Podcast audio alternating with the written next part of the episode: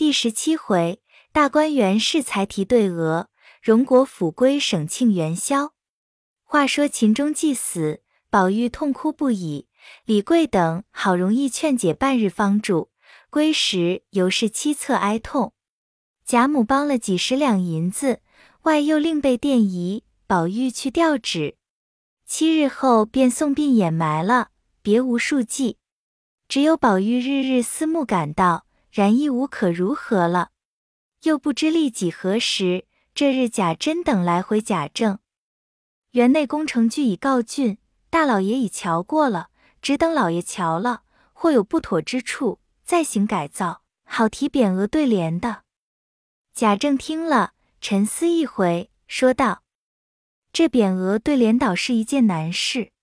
论理该请贵妃赐题才是，然贵妃若不亲睹其景。”大约亦必不肯忘你。若直待贵妃游幸过再请题，若大景致，若干停谢，无字标题，也觉寥落无趣。人有花柳山水，也断不能生色。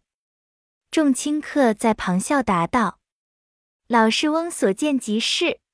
如今我们有个愚见，各处匾额对联段不可少，亦段不可定名。如今且按其景致，或两字、三字。”四字须合其意，拟了出来，暂且坐灯匾联悬了。待贵妃游幸时，再请定名，岂不两全？贾政等听了，都道所见不差。我们今日且看看去，只管提了。若妥当便用，不妥时，然后将雨村请来，令他再拟。众人笑道：“老爷今日一拟定家，何必又待雨村？”贾政笑道：“你们不知，我自幼于花鸟山水题咏上就平平，如今上了年纪，且暗读劳烦，于这怡情悦性文章上更生疏了。纵拟了出来，不免迂腐古板，反不能使花柳园亭生色，似不妥协，反没意思。”众亲客笑道：“这也无妨，我们大家看了宫拟，各举其长。”优则存之，劣则删之，未为不可。贾政道：“此论极是。且喜今日天气和暖，大家去逛逛。”说着起身，引众人前往。贾珍先去园中知会众人，可巧近日宝玉因思念秦钟，忧期不尽，贾母常命人带他到园中来戏耍。此时一才进去。忽见贾珍走来，向他笑道：“你还不出去，老爷就来了。”宝玉听了，带着奶娘小厮们一溜烟就出园来，方转过弯，顶头贾政引众客来了，躲之不及，只得一边站了。贾政进英文的署长称赞宝玉专能对对联，虽不喜读书，偏倒有些歪才情似的。今日偶然撞见这机会。便命他跟来，宝玉只得随往，尚不知何意。贾政刚至园门前，只见贾珍带领许多执事人来，一旁侍立。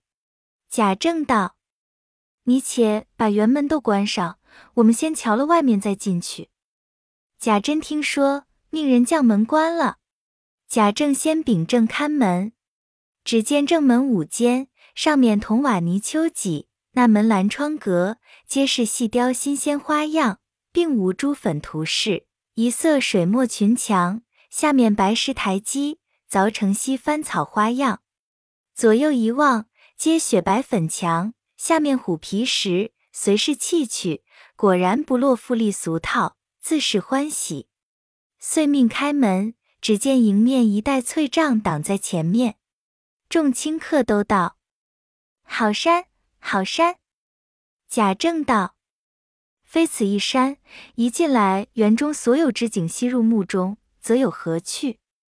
众人道：“即是，非胸中大有丘壑，焉想及此？”说毕，往前一望，见白石灵铮，或如鬼怪，或如猛兽，纵横拱立，上面苔藓成斑，藤萝掩映，其中微露羊肠小径。贾政道：“我们就从此小径游去，回来由那一边出去，方可便览。说毕，命贾珍在前引导，自己扶了宝玉，逶迤进入山口。抬头忽见山上有镜面白石一块，正是迎面流题处。贾政回头笑道：“诸公请看，此处题以何名方妙？”众人听说，也有说该题“叠翠”二字，也有说该题“锦帐”的，又有说“赛香炉”的，又有说“小中南”的，种种名色不止几十个。原来众客心中早知贾政要是宝玉的功业进意如何，只将些俗套来敷衍。宝玉亦料定此意，贾政听了，便回头命宝玉你来。宝玉道：“常闻古人有云，编新不如述旧，刻古终胜雕金。况此处并非主山正景，原无可提之处，不过是探景一进步耳。”莫若直书“曲径通幽处”这句旧诗在上，倒还大放气派。众人听了，都赞道：“是极！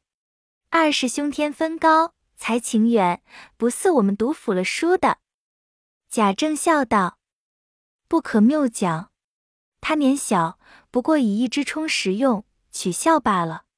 再四选你。”说着，进入石洞来。只见佳木龙葱，奇花闪灼，一带清流，从花木深处曲折泻于石隙之下。再进数步，见向北边平坦宽豁，两边飞楼插空，雕蒙绣箭，皆隐于山坳树苗之间。俯而视之，则清溪泻雪，石凳穿云，白石围栏，环抱池沿，石桥三港，兽面衔土。桥上有亭。贾政与诸人上了亭子，以栏坐了，因问：“诸公以何题词？”诸人都道：“当日欧阳公醉翁亭记有云：‘有亭亦然，就名亦然。’”贾政笑道：“亦然虽佳，但此亭压水而成，还需偏于水题方称。依我捉才，欧阳公之谢出于两峰之间，竟用他这一个谢字。”有一客道。是极是极，竟是谢玉二字妙。贾政拈然寻思，因抬头见宝玉是侧，便笑命他也拟一个来。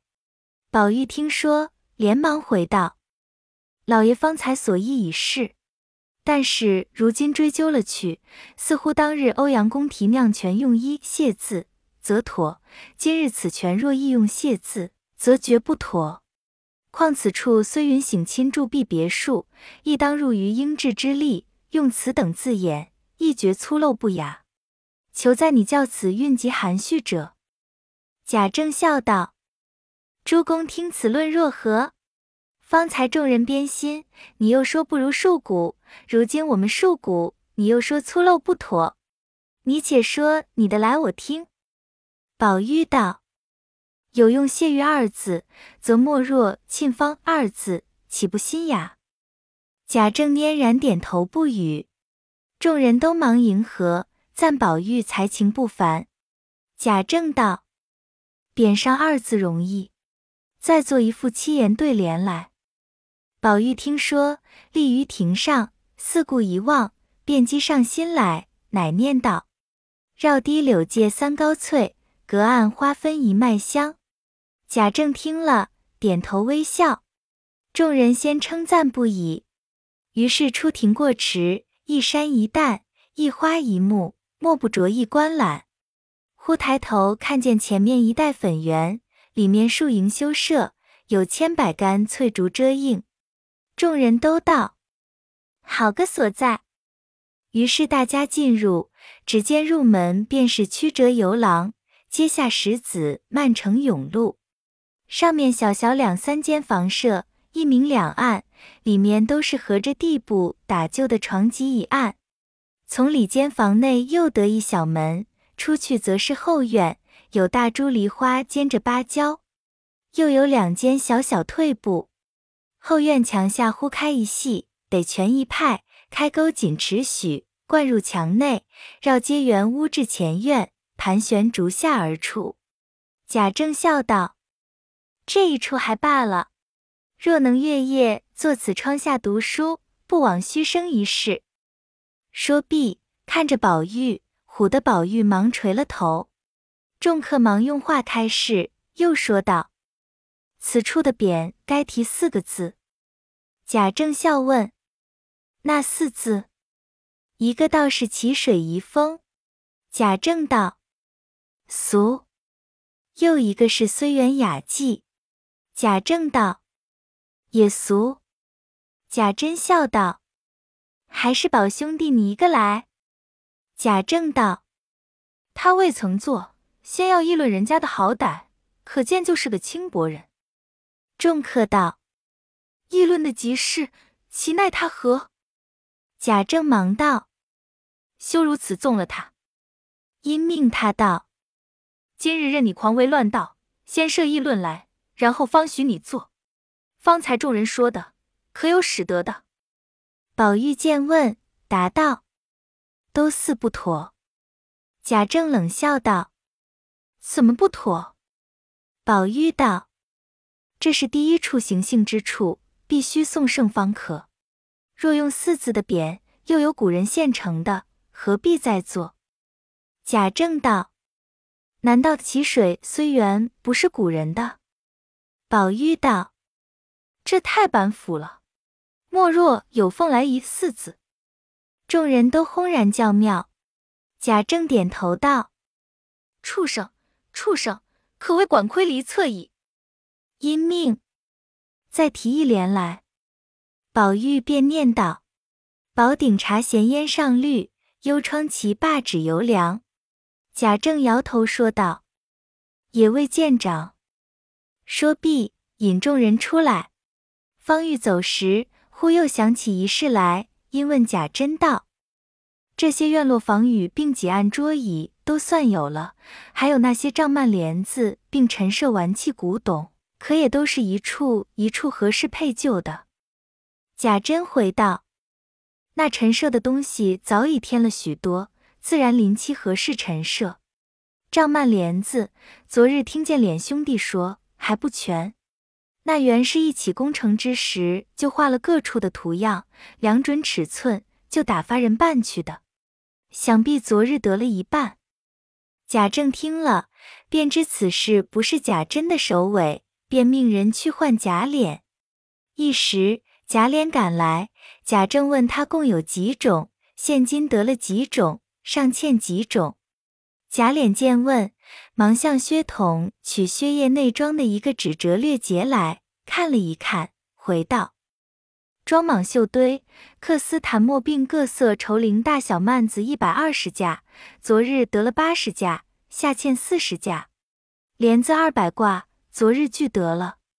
外有星星粘帘二百挂，金丝藤红漆竹帘二百挂，黑漆竹帘二百挂。”五彩线落盘花帘二百挂，每样得了一半，也不过秋天都全了。椅搭、桌围、床裙、桌套，每分一千二百件，也有了。一面走，一面说，舒尔青山斜阻，转过山怀中，隐隐露出一带黄泥铸就矮墙，墙头皆用道经掩护，有几百株杏花，如喷火蒸霞一般。里面树营茅屋，外面却是桑、榆、锦，这各色树枝新条，随其曲折，编就两六青篱。篱外山坡之下有一土井，旁有菊高露户之属，下面分其列亩，家蔬菜花，漫然无际。贾政笑道：“倒是此处有些道理，固然系人力穿凿。”此时一见，未免勾引起我归农之意。我们且进去歇息歇息。说毕，方欲进篱门去，忽见路旁有一石碣，意为流题之备。众人笑道：“更妙，更妙！此处若选匾代题，则田舍家风一喜尽矣。立此一节，又觉声色许多，非范石湖田家之勇，不足以尽其妙。”贾政道：“诸公请题。”众人道：“方才师兄有云，编新不如数旧，此处古人已道尽矣。莫若直书杏花村妙集。贾政听了，笑向贾珍道：“正亏提醒了我，此处都妙极，只是还少一个酒幌。明日静做一个，不必华丽，就依外面村庄的式样做来，用竹竿挑在树梢。”贾珍答应了，又回道：“此处竟还不可养别的雀鸟，只是买些鹅鸭鸡类，才都相称了。”贾政与众人都道：“更妙。”贾政又向众人道：“杏花村顾家只是犯了正名，村民直代请名方可。”众客都道：“是呀，如今虚的便是什么字样好？”大家想着，宝玉却等不得了，也不等贾政的命，便说道：“旧诗有云，红杏梢头挂酒旗。”如今莫若杏帘再望四字，众人都道：“好个再望，又暗合杏花村意。”宝玉冷笑道：“村民若用杏花二字，则俗陋不堪了。又有古人诗云：‘柴门临水稻花香’，何不就用稻香村的妙？”众人听了一发哄声，拍手道：“妙！”贾政一声断喝。无知的业障！你能知道几个古人？能记得几首熟诗？也敢在老先生前卖弄？你方才那些胡说的，不过是是你的清浊取笑而已。你就认真了。说着，引人步入茅堂，里面纸窗木榻，富贵气象一洗皆尽。贾政心中自是欢喜，却愁宝玉道：“此处如何？”众人见问，都忙悄悄的推宝玉。教他说好，宝玉不听人言，便应声道：“不及有凤来仪多矣。”贾政听了道：“无知的蠢物，你只知朱楼画栋，恶赖富丽为家，那里知道这清幽气象，终是不读书之过。”宝玉忙答道：“老爷教训的故事，但古人常云‘天然’二字，不知何意。”众人见宝玉牛心。都怪他呆痴不改。今见问“天然”二字，众人忙道：“别的都明白，为何连‘天然’不知？天然者，天之自然而有，非人力之所成也。”宝玉道：“却又来，此处之一田庄，分明见得人力穿凿扭捏而成。远无邻村，近不复郭，背山山无脉，临水水无源。”高无隐寺之塔，下无通世之桥，悄然孤出，似非大观。争似先楚有自然之理，得自然之气，虽重主引泉，亦不伤于穿凿。古人云：“天然图画四字，正谓非其地而强为地，非其山而强为山。虽百般精而终不相宜。”未及说完，贾政气得喝命：“插出去！”刚出去。又喝命回来，命再提一联，若不通，一并打嘴。宝玉只得念道：“新长绿天换葛处，好云相互采芹人。”贾政听了，摇头说：“更不好。”一面引人出来，转过山坡，穿花渡柳，俯拾一泉，过了荼蘼架，再入木香棚，越牡丹亭。渡芍药圃，入蔷薇院，出芭蕉坞，盘旋曲折。忽闻水声潺潺，泻出石洞，上则罗臂倒垂，下则落花浮荡。众人都道：“好景，好景。”贾政道：“诸公题以何名？”众人道：“再不必你了，恰恰乎是‘武陵源’三个字。”贾政笑道。又落实了，而且陈旧。众人笑道：“不然就用‘秦人就设四字也罢了。”宝玉道：“这越发过路了。秦人就设说避乱之意，如何使得？莫若了听花絮四字。”贾政听了，更批胡说。于是要进港洞时，又想起有船无船。贾珍道。采莲船共四只，坐船一只，如今尚未造成。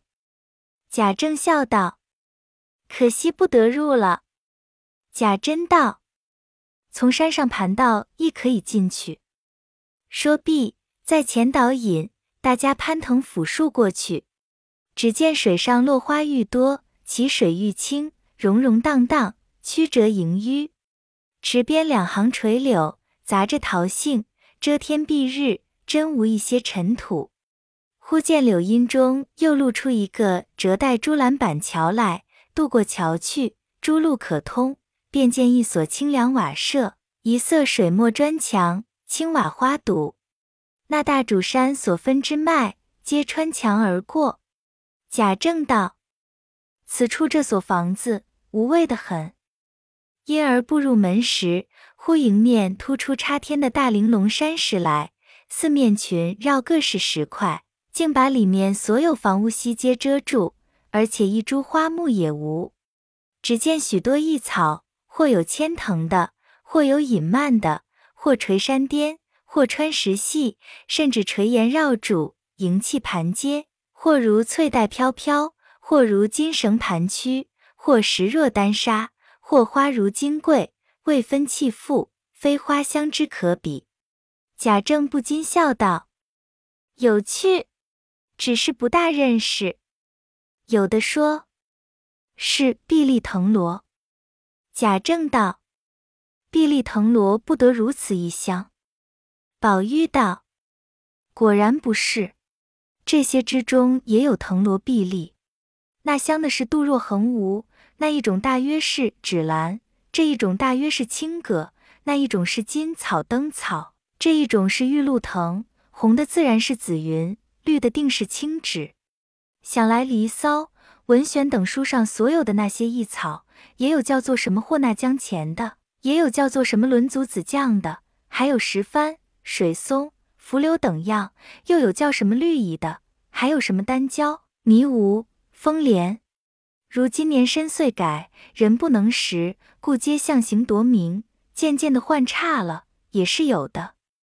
未及说完，贾政喝道：“谁问你来？”唬得宝玉倒退，不敢再说。贾政因见两边俱是抄手游廊，便顺着游廊步入。只见上面五间青厦连着卷棚，四面出廊，绿窗游壁，更比前几处清雅不同。贾政叹道：“此轩中主茶操琴，亦不必再焚明香矣。此造已出意外，诸公必有佳作新题以言其额，方不负此。”众人笑道：“再莫若兰峰蕙录贴切了。”贾政道：“也只好用这四字。”其联若何？一人道：“我倒想了一对，大家批削改正。”念道是：“射兰芳霭斜阳院，杜若香飘明月洲。”众人道：“妙则妙矣，只是斜阳二字不妥。”那人道：“古人诗云迷无满手气斜灰。”众人道：“颓丧，颓丧。”又一人道。我也有一联：诸公平月平月，因念道：三径香风飘玉蕙，一庭明月照金兰。贾政拈然沉吟，意欲也提一联，忽抬头见宝玉在旁不敢啧声，因喝道：“怎么你应说话时又不说了？还要等人请教你不成？”宝玉听说，便回道：“此处并没有什么兰舍、明月。”周主之类，若要这样着记说起来，就提二百联也不能完。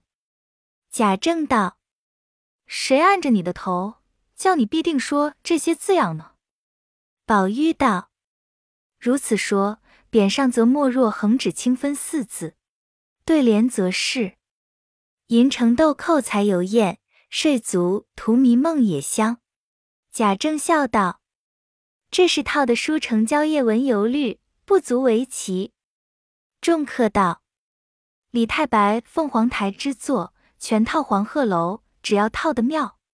如今细品起来，方才这一联，竟比书城蕉叶犹觉悠闲活泼。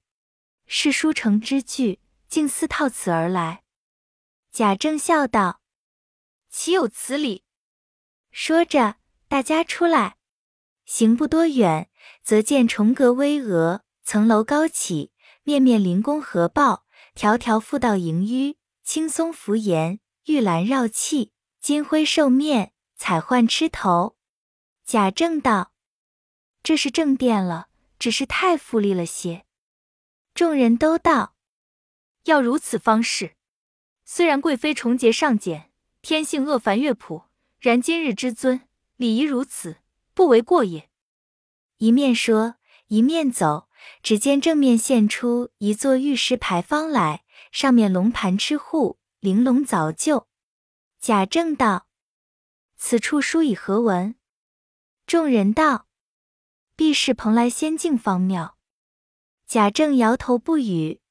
宝玉见了这个所在，心中忽有所动。寻思起来，倒像那里曾见过的一般，却一时想不起那年月日的事了。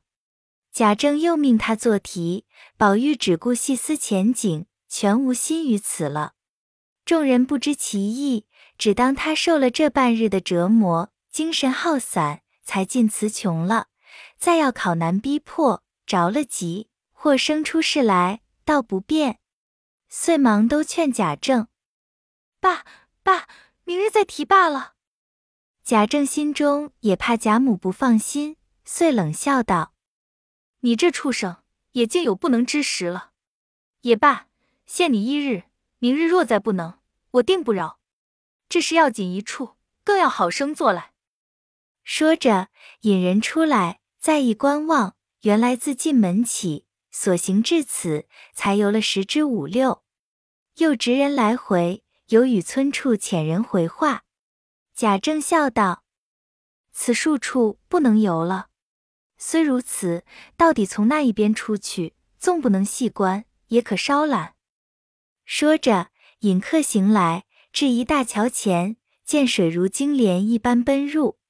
原来这桥便是通外河之闸，引泉而入者。贾政因问：“此闸何名？”宝玉道。此乃沁芳泉之正源，就名沁芳闸。贾政道：“胡说，偏不用沁芳二字。”于是，一路行来，或青塘茅舍，或堆石为园，或编花为友，或山下的幽尼佛寺，或林中藏女道丹房，或长廊曲洞，或方厦园亭，贾政皆不及进去。因说半日腿酸，未尝歇息。忽又见前面又露出一所院落来，贾政笑道：“到此可要进去歇息歇息了。”说着，一径引人绕着碧桃花，穿过一层竹篱花帐边旧的月洞门，额见粉墙环护，绿柳周垂。贾政与众人进去，一入门，两边都是游廊相接，院中点衬几块山石，一边种着数本芭蕉。那一边乃是一棵西府海棠，其势若伞，丝垂翠缕，趴吐丹砂。众人赞道：“好花，好花！从来也见过许多海棠，那里有这样妙的？”贾政道：“这叫做女儿堂，乃是外国之种。俗传系出女儿国中，云比国此种最盛，一荒唐不经之说罢了。”众人笑道。然虽不精，如何此名传久了？宝玉道：“大约骚人勇士以此花之色红晕若施之，清若似服病，大近乎闺阁风度，所以以女儿命名。想因被世间俗恶听了，他便以野史转入为正，以俗传俗，以讹传讹，都认真了。”众人都摇身赞妙。一面说话，一面都在廊外抱厦下打揪的榻上坐了。贾政因问：“想几个什么新鲜字来题词？”一客道：“骄贺二字最妙。”又一个道：“重光泛彩方妙。”贾政与众人都道：“好个重光泛彩！”宝玉也道：“妙极！”又叹：“只是可惜了。”众人问：“如何可惜？”宝玉道：“此处焦糖两值，其一暗蓄红绿二字在内。若只说焦，则糖无着落；若只说糖，焦亦无着落。故有焦无糖不可，有糖无焦更不可。”贾政道：“依你如何？”宝玉道：“依我，提红香绿玉四字，方两全其妙。”贾政摇头道：“不好。”不好，说着引人进入房内，只见这几间房内收拾的与别处不同，竟分不出间隔来的。原来四面皆是雕空玲珑木板，或流云百幅，或岁寒三友，或山水人物，或翎毛花卉，或集锦，或博古，或万福万寿，各种花样，皆是名手雕镂，五彩镶金嵌宝的，一格一格。或有著书处，或有设顶处，或安置笔砚处，或宫花设瓶，安放盆景处。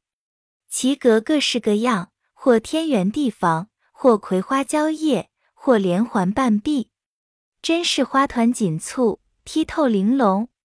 舒儿五色纱壶就净系小窗，舒儿彩绫轻覆，净系幽户，且满墙满壁。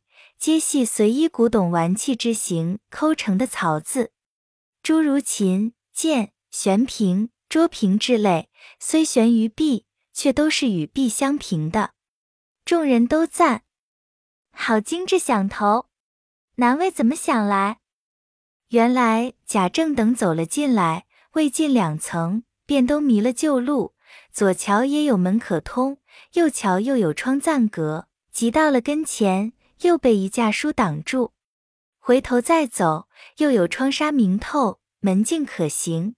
及至门前，忽见迎面也进来了一群人，都与自己形相一样，却是一架玻璃大镜相照。即转过镜去，一发现门子多了。贾珍笑道：“老爷随我来，从这门出去，便是后院；从后院出去，倒比先进了。”说着，又转了两层，杀出锦阁，果得一门出去。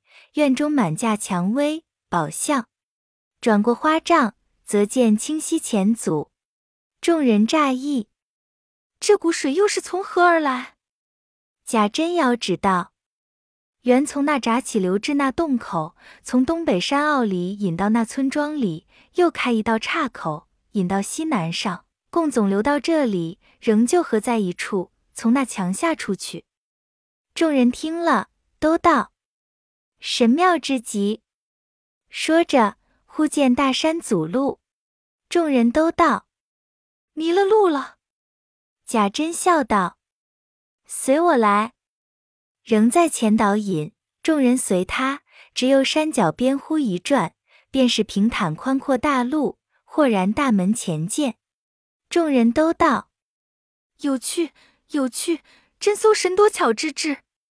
于是大家出来，那宝玉一心只记挂着里边，又不见贾政吩咐，少不得跟到书房。贾政忽想起他来，方喝道：“你还不去？